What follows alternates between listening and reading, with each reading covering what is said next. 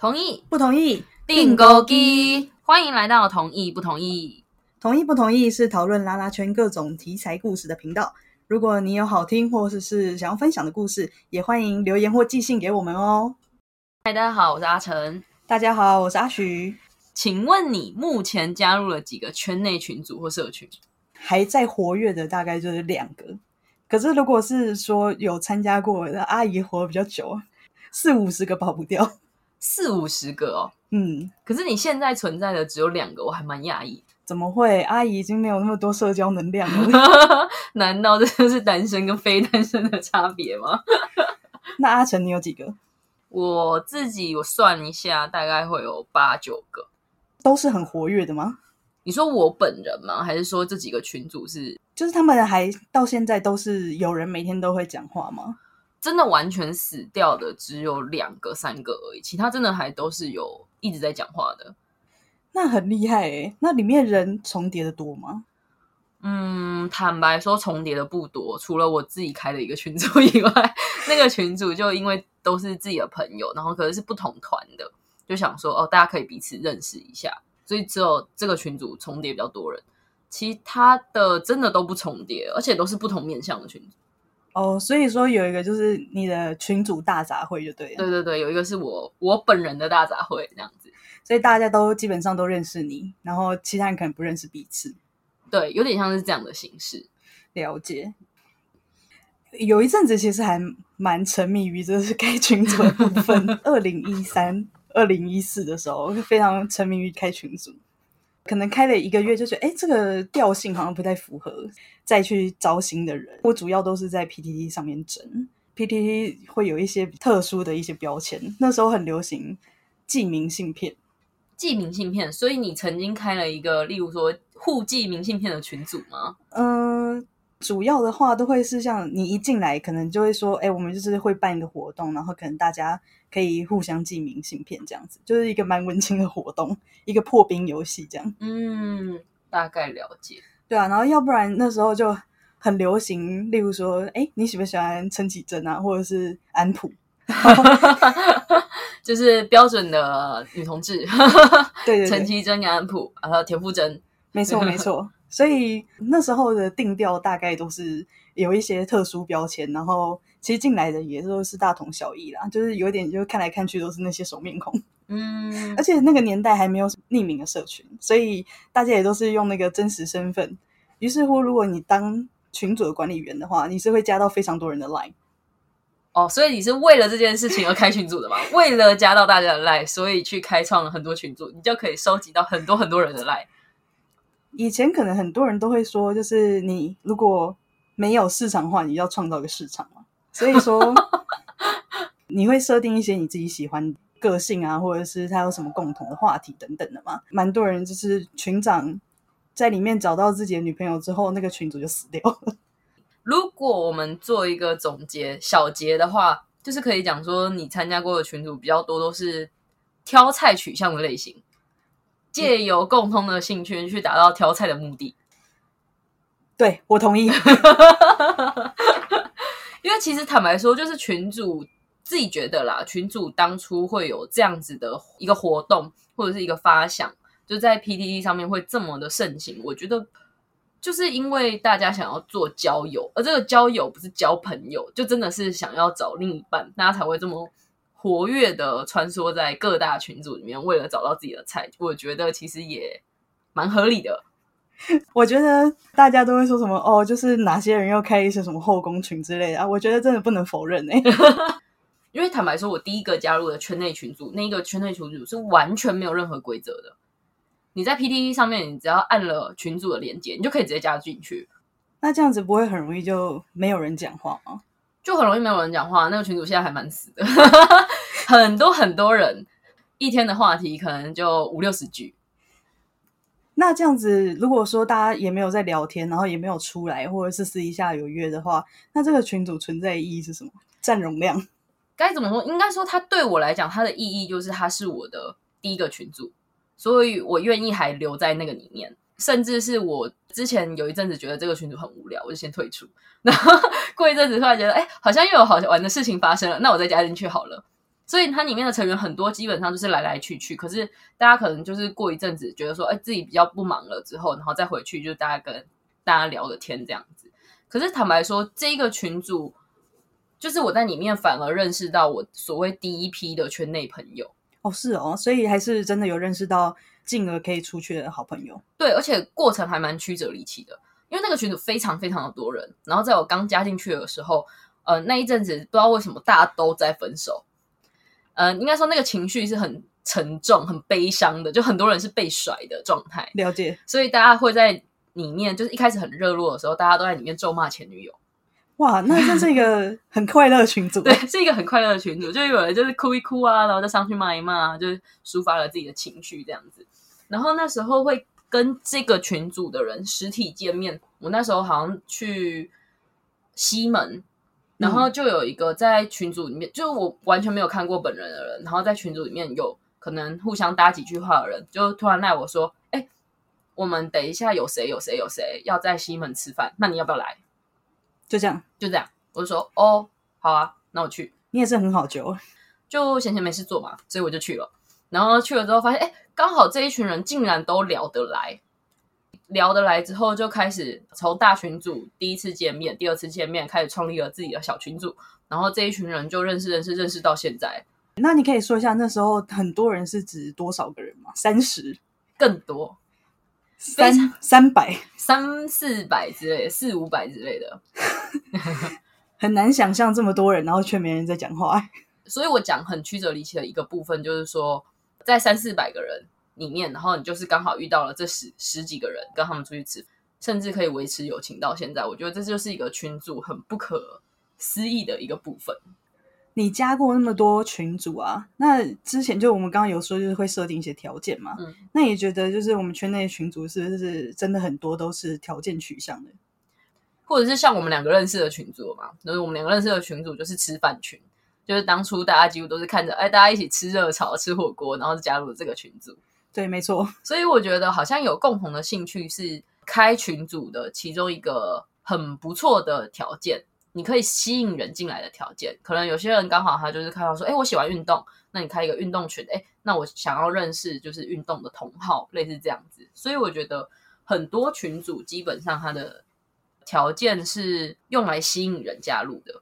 对啦，顺便可能也是筛选一下，就是跟自己比较相近的同文层吧。没错，没错，没错。我就是有群组嘛，然后就有人寄信过来的时候，我就说：“哎，不要是九点二。”然后他就说：“为什么是九点二就不能加入？”我讲说：“哦，因为我们那边每天都是在那边猜英文很棒，猜英文很棒。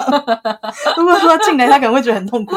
而且那时候刚好在总统大选的时候，大家情绪都很激昂，都会在那边我是一四五零。”我觉得群主能够存存活下去的其中一个条件，就是他的同温层要够厚。但是大多数人是在观望，大家都不讲话。可是如果你有说话，大家也都已读，很像只有几个人会固定说话而已。你有这么觉得吗？而且我觉得这个久而久之就会变成说，大家在群组里面就是说，哎，会不会我讲了这个话题，很怕没有人回应，或者是没有人有兴趣？类似这样的感觉，然后之后这个群组就会越来越少人讲话。一个群组它可以维持很久，必要条件除了刚刚的同温层要够厚，然后另外就是在网络上聊天以外，呃，里面的成员某部分会需要实体见面。我觉得实体见面还是维持一个群组的必要条件。虽然很多群组大家在加入之前会觉得说，他可能会规定说，哦，我一个月要出来一次，或者是说，哎，你多久没讲话的话，我可能就会把你踢掉，类似这种的。可是我觉得这反而是管理者，就是他们在管理这个群组的时候必要的方式之一。不然的话，群组其实就是开了之后，可能大家前十天就大家把自己的呃各自先宣泄出去，大家该聊的玩笑话聊完了之后，你就没有办法再深入的更了解大家，大家的关系就会卡在这边而已。对啊，如果没有从网络上奔现的话，不管是爱情还是友情，都没有办法走长久。没错，我同意，就是这样。对啊。因为就像是很多人都是单身嘛，其实还是蛮多都是要去找伴。可是我之前参加过几个群组，找到了自己的真爱之后就死群嘛。然后要不然就是有一些然后海王海后，他们就会就万年单身，然后在里面不断的狩猎，一直跟大家搞暧昧，最后那个群就是整个被翻掉。所以你觉得应该说某一些群组，它就是一个养殖场的概念就对了。对，很大的生态池啊。然后很多时候就是你会觉得，哎，这个人好像就是很好聊，哎，然后你可能对他刚刚有一些暧昧的举动之后，他也不会拒绝，然后你就会觉得你自己是唯一，没有，你只是其中之一而已。朋友说，就是他有一个群组，群内的情侣分手了之后，然后其他 T 就蜂拥而上，因为你看讯息其实就是看得出来嘛，就是对那个女生献殷勤。就例如说，哎，我今天吃什么？哇，你好会做菜哦！哇，我好看起来好好吃哦！就是疯狂吹捧就对了。对对对对对，就是把它拱在手心里面。群组里面的团宠嘛。啊，对对对，团宠的概念。其实我觉得“团宠”这个词是正向的，可通常大家在做吹捧的这个举动的时候，通常就是呃，会觉得嗯。我今天就算他搬出来一个大便巧克力，大家也是觉得哇，这好好吃，这看起来看起来好好吃，好棒。可是你不觉得，就是群组里面本来就很容易，就是 T 跟 P 的这个比例很不成正比吗？就通常都是 T 会很多。嗯，我觉得是哎，而且我觉得其实坦白说，在群组里面比较好聊的人也是 T。我觉得 T 的讯息比较，第一个是他们的讯息量比较多，第二个是他们。的接受度比较广，嗯，我个人自己聊下来的时候这样觉得，就可能大家不管是聊兴趣啊、聊干话啊，或者是聊有的没的的，T 在这部分好像普遍话题延展度会比较高一点。对，呃，先不论皮条，其实大多数人都还蛮被动的。如果今天有人开话题，刚好又是符合 T 的话，通常来说，大家好像就会觉得，哎，是不是 T 的话很多，很好聊之类的。阿成你怎么看？身为 身为一个小奶 T，我的话哦，我我只能用我个人来举例啊。我会觉得说，哎，如果有人抛了一个话题出来，刚好这个话题可能是我大概知道，不一定说到了解的特别深入，可是我就会看了一下，发现很多人没有回应他的时候，我有时候就会稍微做一个回应，因为我觉得会在群组里面去讲话的人，他就可能就是有心想要来认识新朋友，或者是。想要继续待在这个群组里面的人，那都没有人跟他讲话的话，会觉得很可怜。嗯，真的会有点同情哎，没有啦。像我自己就是常常被同情的那个。对，难怪我们群组一直都有人讲话。对对对，我们都是都是很容易同情人的人。没错没错。那你觉得在群组里面有遇到什么怪事吗？怪事，我觉得在群组里面很容易遇到某几种类型的人。某几种类型的，你说除了海王海后类还有什么吗？对，海王海后是一类，就是我摆明了我进群组，我就是要挑菜，这是其中一类。另外一类就是积极塑造人设类，什么意思？积极塑造人设类就是我把我所有好的那一面都乘以十倍的拿出来。假设我是一个，我是一个性爱机器人，不是那一种，搞错，这一段请剪掉。我觉得，例如说，假设说好，有人刚谈恋爱好了，然后他的另一半可能不在群组里面，他可能就很开心，啊因为我觉得刚谈恋爱的人可能就是他会想要分享关于他热恋期的 everything，就会用一种假装不带任何炫耀语气的说：“哎呀，昨天我女朋友又贴了什么耳环给我看，然后跟我说这个好漂亮，好好看。”我就跟他说：“那你就买啊。”他就说：“可是我之前已经花很多钱了，我觉得我省一点好了。”他就会二话不说的直接订了可能十副的耳环给他女朋友，这么风风火火就对了。对对对对对，然后他就会把这件事情不经意的透露出来，想要别人夸奖他很棒。对对对，想要别人夸奖他很棒，或者是说哦，你真的是很贴心哎，然后很愿意为女孩子花钱的。我觉得这个就是某部分人的心态，就是他想要被认可、被肯定。各种可以炫耀出他身家或者是社经地位的物品，在开车的时候说这杯星巴克真好喝，然后看到后面是一个 B N W 的 logo，这样，没错没错。哦，所以就是有一点炫耀心态的人类，对，碰风心态的人，碰风心态人类。嗯，你有遇过这样的人吗？有一些人呢，他们可能会说：“哦，我以前在去过哪几个国家。”然后可能就 PO 上了一些照片，然后可能当有人分享说：“哎，我去过日本，可是我没有住过那么好的地方。”哎，然后他就说：“你出国前你应该先想好，你要先存好钱呐。”哇，可以教训人哎！我我想要穷游不行吗？我一定要去住五星级饭店我才能出国哎。然后要不然就是他买东西回来的时候，就可能大家会说，就是他买一些什么，然后就放在床上或地板上，然后可能那个人就说，哦，可是我就是这没什么钱，我只买东京巴拿拿，然后他就说，你不要这么穷，还要出国，这样子玩的一点不开心，就会很容易一直就会告诉你这个不好，你不要这样做，你为什么要这样做？要不然就是事后诸葛在那边说，看吧，我就知道会这样啊，你看吧，就叫你照着我说的做，你就不做啊，结果你现在这样子，你又过来讨拍。超级亚洲妈妈，就是这种人就会想把它踢掉。可是这种人，我真我还没有遇过这种类型的。我现在听你讲，我觉得很新奇。比较常遇到的是，假设说像你刚刚那样的情况，例如说他拍了一张照片上传在群组里面，然后就跟大家分享说：“哦，我这次住饭店住哪里？”然后可能就有人会说：“哦，那个地方很贵耶，或者什么之类。”他说：“没有啦，我就想说出去玩，我就住好一点，而且这也没有很贵吧。”阿姨，我就算是快钱要加大可乐，我都会想十秒。群主蛮奇妙，一些时候就是会有一种签到的感觉。就例如说早安，然后就会有一排早安、晚安，一排晚安，然后中间可能都没有什么聊天，就好像只是为了存续在这个群组里面而做的一件事情而已。但是大家没有在聊天、没有互动的情形下，其实是觉得很没有意义啦。呃，我同意诶。他就是会固定发早安，或者是他就是固定发晚安，然后你就会想说，哦，他今天早安讲完了，他就不讲其他话了，那他待在这个群组的意义是什么？可能有些人就会觉得说，只是想要获得一些生气哦，就是我想要跟人互动的感觉，可是我又不知道讲什么，或者是大家话题讲太快，我不知道从哪里接入，所以我就发一个早安或者晚安，显示我有在看哦，我有在看。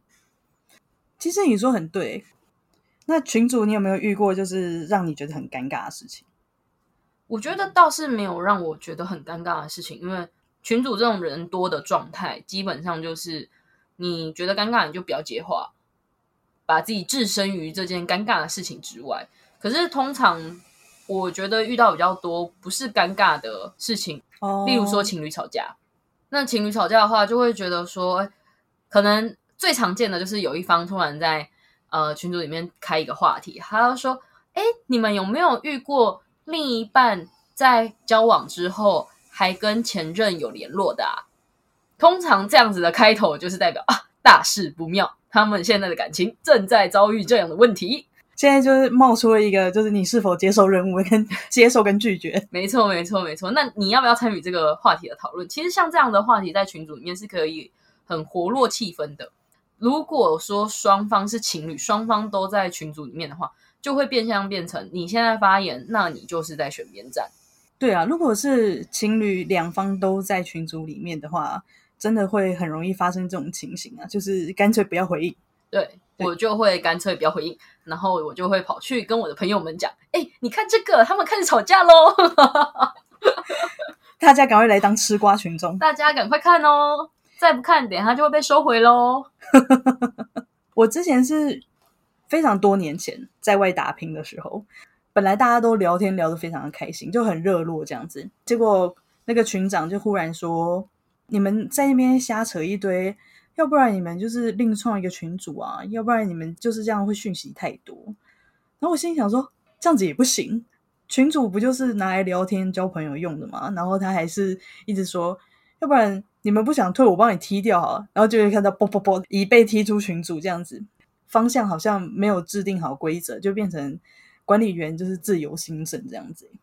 可是我觉得反方向来讲，这个群主本来就是那个管理员开立的，所以他其实就有点像是你在公司里面，他是一个公司的老板，你们是他们害而进来的员工。哦，这我倒没想过诶，毕竟我创群主的本意就是。我只是一个代理人而已，希望大家可以有个地方，然后可以认识一些朋友，或者是想说什么话可以说。所以我觉得我其实也蛮幸运的，就是这个群组创起来没有发生过什么大事，虽然相对也没有人在这个群组里面找到另外一半。所以我要退群，你退不退群，搞不好都没有另外一半，你就去加着吧。如果是我以一个创群组的人来讲，找新人是一个压力。就是会觉得有很多变数，因为我这个群组的话，就大概是一年会招一次新的人。招新的人的时候，我就默默就是有点焦虑，那头发可以掉，太夸张了。这个压力，而且是一年比一年大，就会觉得要去面试之前，你会想一百个问题，但实际上其实这一百问题可能只会发生一个。你觉得你有没有看过一些就是特别怪的人？我觉得有一个是让我蛮印象深刻的，他的外表就是 P 的样子，然后看起来蛮有气质，讲话声音也是很很女生的那一种，而且他还强调说他就是喜欢阳刚的 T，就是像铁 T 那种，他觉得最好。但是他就是把自己的条件设得很高，会说哦，我们可以有时间可以慢慢认识，慢慢熟悉彼此，我们再决定要不要在一起。今天想要什么，我就买给他。那如果没有钱的，没关系，他可以处理啊。比如说他在哪里就帮忙接送，当驼手。久而久之呢，就会发现说，跟这个人也好，跟那个人也好，结果有人就说，哎，这个跟我借钱，然后只要一有这个消息之后，他就马上退出群组，养套杀的部分啊，还会匿名，照片也会变成可能他不同时期的样子，然后他不会用他最新的照片，所以大家可能一时之间可能也认不太出来是他，然后他就可以就是游走在各大群组里面找他的猎物，大家真的是不要跟钱过不去，诶放在身上不会痒，一定要把钱收好，诶如果今天他真的喜欢你，不会是因为你拿出了好多钱，然后去跟他当朋友，然后给他多少东西，他就会爱上你。他可能只是爱你的钱而已。他把你榨干之后，可能你就一无所有。但是他得到了你的所有的东西，你就会变得很狼狈，然后又说什么我被骗钱，我骗感情，我再也不要相信爱情啊！就下一个人可能又是这样，你会觉得说我要把所有东西奉献给他，结果你又从头来过。我觉得诈骗型是其中一个啦。对我来说，可能我怪人的定义也是比较广啦。所以我只能讲出比较印象深刻的事情。我觉得你遇到的好像不算这么的怪。对，没错。我听到的怪是一个真的非常荒谬的故事的那种怪。怎么说？以下故事纯属真实故事，如有雷同，请自行避开。什么事情？然后，因为那个群主其实坦白讲，单身的人很多。嗯，然后也有很多人是一直都是单身，或者是他们单身的空窗期是很长的。所以呢，你知道这种单身的人很多的群组，只要有，例如说大家所谓的妹子进到群组里面的话，一定就会造成一片轰动。我要看血流成河。没错，不管是 TPL 还是 PPL，都会变成就是暴动这样的状态。然后那时候呢，就是刚好群长就是 PO 了招生文，然后收了一批新人进来，刚好其中就有一个新人，他的头贴很漂亮，有点混血儿的概念。然后讲话的内容也算是跟大家搭得上话。然后他的那时候的人设是，他是混血儿，他会弹钢琴，会滑滑板，然后会自弹自唱啊什么的，就是各种才艺都会。然后再加上有点忧郁文青的人设。然后我觉得女同志对于稍带忧郁的。文艺青年都没有办法抗拒，所以那时候那个人在那个群组的时候，就收到了很多的关怀跟关爱。就例如说，他大家他说他心情不好啊，或者是去滑滑板受伤啊，大家都会说：“哎，你有没有事？有没有怎样之类的？那你要好好照顾自己啊，什么没有什么事情是过不去的啊。”然后后来呢，就是大家都开始陆续发现，哎，这个人好像有点怪怪，他怎么什么都会？然后他拍的影片里面。很多可能都是没有头的，就是没有脸的，哦对，所以一开始也没有人怀疑过这个真假或什么的。可是后来到就要提到群组里面另外一个怪人，那个怪人就是之前就是一直都单身，然后像这样的妹子就进来了，他就很殷勤嘛，就很殷勤的接他的话，例如说他说：“哎，我今天弹了什么曲子什么的，他就一定会讲说哦，这个好好听什么之类的。我以前也有自弹自弹的经验啊，什么的，然后，我可以跟你讨论交流啊，分享。”然后他们可能就会很积极的私讯他或什么的，然后这个怪人怪就怪在说他会去密其他他看到在大群组跟他有互动的人，跟他们讲说：“哎，你跟他聊什么？你有跟他私讯吗？关你屁事！”对。然后坦白说，我有收到这个私讯，那时候收到的状况是，大家都会在群组上面开玩笑嘛，尤其是像我这种喜欢讲干话的人。就我们可能就是会开开玩笑啊，惹怒一下别人呐，假装惹怒一下别人啊，类似这样的状况。然后那时候我印象非常深刻是，就是我好像开了那个女生什么玩笑，那个女生就贴了一把刀子的贴图，就是亚德莱这样子的概念。那大家也都知道是玩笑。结果后来在那一天晚上之后，我就收到了那个怪人的讯息，然后问我说：“你在跟他吵什么？”我没有跟他吵架啊。他说：“哦，我看大群组上面的那个讯息，好像是有点误会了，什么什么的。那你们没吵架就好啊。如果有吵架的话，呃，我们家谁谁谁就是个小孩子，就是你就多照顾他，或者是原谅他，类似这样子。我就想说，第一个我没有跟他吵架，第二个他是你的谁？你为什么要代替他发言？对啊，他是他是你的谁？什么我家的谁谁谁？对。然后当下我就会觉得很莫名其妙。然后再来就是。”他这种行为就越发强烈，但是这种行为到后来就演变成，只要有在大群组跟那个女生接话的人，他都会把他视为是假想敌，他把大家都视为是想要追那个女生的人。他跟那个文青少女其实是没有任何的暧昧关系吧？没有，嗯，应该说他有收到文青少女的私讯，然后他也会跟他聊天。那他可能当下会觉得说，啊，只有跟我一个人聊天。殊不知，那个文青少女是跟每个人聊天，而且重点是她把很多一模一样的影片或者是对话都传给每个人，等于说有点在撒网捕鱼的感觉，直接群发就对了。对，因为其实坦白说，我在那个群组有另外一个好朋友，然后我就会觉得很困惑，为什么要发给我这个影片？因为我我也不觉得我是那种帅到就是妹子会发自己自弹自唱的影片给我，直接倒贴你是不可能的，不可能的，不要痴心妄想了。所以我当初收到的时候，我就有贴给我朋友看，我朋友就跟我说：“哎。”我也有收到哎，然后我们两个就在那边比对，就是彼此的对话，发现哎，他都发一样的对话，我们就想说啊，好戏上场，一切都说得通了，对，一切都说得通了。可是我们就没有去戳破这件事情。后来是到某一次，就是那个怪人在大群组上面直接跟别人吵了起来，因为他把大家都视为假想敌嘛。所以他就讲很难听的话，或者是讲说：“哎，你们为什么都欺负他？为什么都针对他？”因为那个女生后来她的人设就逐渐崩毁，大家就会觉得说：“嗯，好像哪里怪怪的。”然后你每天都在讨拍，你这样子也太玻璃心了吧？就是你如果你真的有那个倾向的话，你可以去看医生啊，或者是寻求一些帮助什么的。可是大家就会发现他一直在重复讲一样的话，都没有任何的改善，渐渐的就没有什么人理他。然后那个女生就更玻璃心，然后所以这个怪人就在这时候就是跳出来，就声援那个女生，这样就变成大家跟那个怪人吵了起来。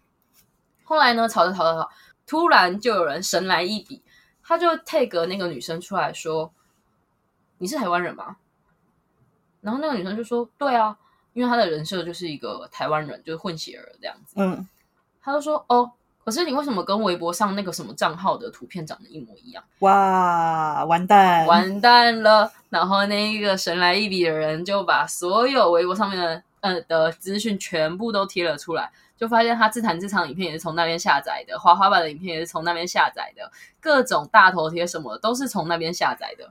大家同时心碎，大家就是才发现哇，原来这就是一个世纪大骗局。然后重点是呢，那个。怪人到这现在都还痴心的想说，这个人没有骗我，这个人就是那个人。哇，疯了哦！没错，然后他还在那边辩解，就辩辩辩解到后来，那个女生就只丢下一句：“好啊，大家不相信我没关系，那我就退群，不要造成大家的困扰。”他就退群了。哇，反正直接不演了，就不演了，我就走。然后剩下那个怪人在那边自圆其说，我们群主就有人直接去密了那个微博账号的拥有者，就把这些对话都贴给他看。那个账号拥有者就说：“这真的不是我，这不可能是我。谢谢你告诉我这件事情，什么什么的。”然后这件事情才告一段落。哇，这个蛮精彩的，很精彩吧？重点来了，后来那个怪人因为跟大家吵太多架，讲了太多难听的话，后来他就被别人起诉恐吓罪。他被急啊？对他被急，被急了，他被急 了一个恐吓罪。所以后来这个怪人就逐渐的在我们的群组跟生活里面消失了。这样子，哇。他很可怜哎，我觉得吼人吼就是多谈几场恋爱啦，就是 不要这么容易轻易的被骗啦。对啦，没错，你这样讲，你这样讲，我的确也想到，我发现这种人好像不算是少数哎。对啊，而且我发现这种人有一个共通的特点，就是他们的自尊心非常的高。所以你当你跟他讲说，哎，这个女生只是在把你当工具人，或者是这个女生只是当你是驼兽的时候，他们不会这样相信，或者是他们就会辩解说，没有啊，我没有在追她，我跟她只是朋友，就我帮朋友一个忙，应该也还好吧。我不是驼兽啊，我不是工具人，我没有要追她。可是所有明眼人都看得出来，你就是想追她，你对她就是有意思，只是你在那边盯而已，因为人家女生对你根本就没有意思。我之前呃，在一个群组里面有看到说，就是也是有这种假人设的人。这种假人设的人，其实我觉得有一部分他们可能也是蛮无聊的，太无聊了吧？他自己创出个元宇宙，让他自己再有个其他人设里面，然后跟别人聊天。那你觉得创一个假人设，除了无聊以外，他是为了满足自己的什么心愿吗？还是他可能就是，例如说，有些人他可能去做一些社会观察，或者是科学探讨？可是我比较好奇的是，因为像这种人，应该是完全没有办法出去见面的嘛？没错，一讲到有说要见面，其实他应该就会破功了。哎，的确，你讲的也没错。对啊，如果说啊，除非他今天说他在其他国家，要不然基本上他就只能当一个万年机器人而已。的确，可是好像大家其实没有那么 care 约不约得出来。哦，对，其实你会把很多事情可以投射在某个人身上，所以如果当这个聊天机器人他今天跟你聊天，头贴是一个超级大正妹，哇，晕了晕了，晕烂，浪好大，好晕啊，下不了船。然后可能就说他是单身，然后就单身好一阵，然后就会觉得可以跟他暧昧，他也不会拒绝。可是你又知道说啊，他就是一个高不可攀的人，像我这种一介市井小民，怎么可以跟这么正的妹在一起？可他会跟我聊天呢，他会给我爱心哎，他会点我线动哎，云烂，应该不一定是说他想要骗财骗色，有时候他可能只是想要有一个人陪他聊天。很多时候不就是你五官要先对，我们再求三观正确吗？很同意，我同意你的论点。个性好不好，我们可以再研究嘛。可是我们现在当下气氛很好就好了，哪怕今天只是我们在网络聊天，甚至可能网恋，我不奔现没关系啊。我只要觉得在这个群组里面最高的这个标的物被我得到了，那他是满足一个征服的欲望，或者是他喜欢大家以为他是被狩猎那个，其实他才是真正猎人。哦，好啦，所以其实。群组跟社群交友其实还是有它的一定的风险度在的。对，如果说今天涉世未深的人，千万不要把任何交友，好，不管是网络交友，或者是这种比较同质性，例如说是圈内的交友，都不要看得太单纯啦。除非今天都是一群女同志直男，像我，像我，对，像我们群组里面就是非常多女同志直男，所以比较相安无事。但我觉得。就是看过这么多群组，真的很容易，一来会因为可能一句话或是一个表情，分成四分五裂都是很有可能的。那你有没有一些就是说看过了这么多个群组，你有没有给一些就是说刚想要加入群组或者是在群组里面不知道要怎么交朋友的人一些建议？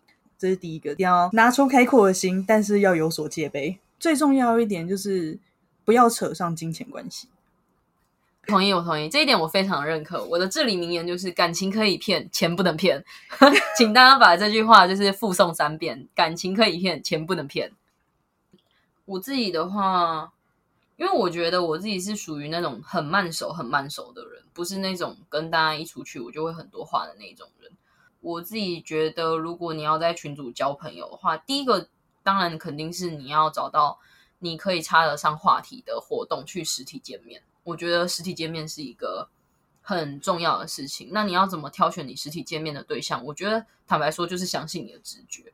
一旦这个人就是，尽管他在很多人的人设里面，或是口耳相传里面，他是个好人，可是你跟他就是有那么一丝不合，或者是不对频率的感觉出现的话，我觉得其实就可以不需要跟他见面，或者是不需要跟这群人一起见面。是的，是的。我觉得你挑选到。呃，一群合适的人跟他们一起见面，那才是在群主交友里面最舒服的同文层。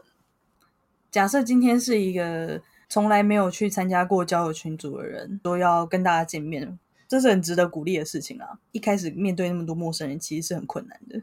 大部分的人其实去见网友，多少还是会紧张啊。就算大家不说，其实自己可能也对自己外貌没有什么自信啊，说话谈吐可能也没有像其他人好。可能会觉得自己在那个环境下面很多余，其实这都是很正常的。今天如果是想要参加群组的人，不要太担心自己，也不要觉得大家可能都在看你的一举一动。其实很多时候大家是根本不在乎的。